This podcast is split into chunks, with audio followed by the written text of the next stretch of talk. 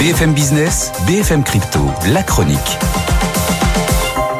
Bon là c'est pareil quand même, ça va plutôt pas mal le marché des cryptos qui s'est bien redressé au cours des derniers jours, peut-être quand même une petite reprise de souffle.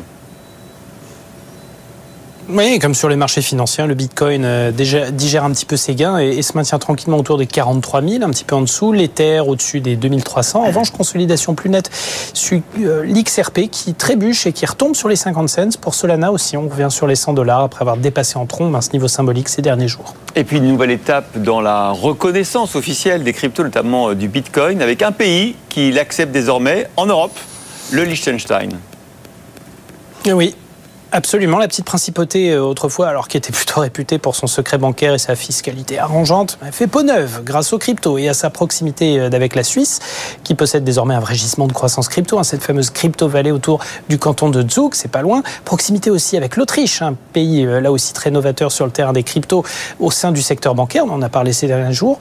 Alors pour le moment, pas question que le Bitcoin ou qu'une autre crypto devienne monnaie officielle au Liechtenstein. La monnaie officielle du pays reste le franc suisse.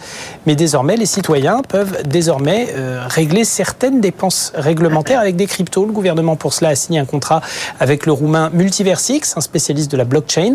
Et ça va permettre aux entrepreneurs, notamment, de payer les licences commerciales, des enregistrements de marques, des enregistrements au registre du commerce ou même ceux de la famille grâce au Bitcoin, à l'Ether ou encore le GLD, la crypto maison de chez Multiverse X. Une avancée mesurée, hein, mais décisive quant à l'adoption euh, concrète de la crypto comme moyen de paiement et d'enregistrement des données au service de l'État.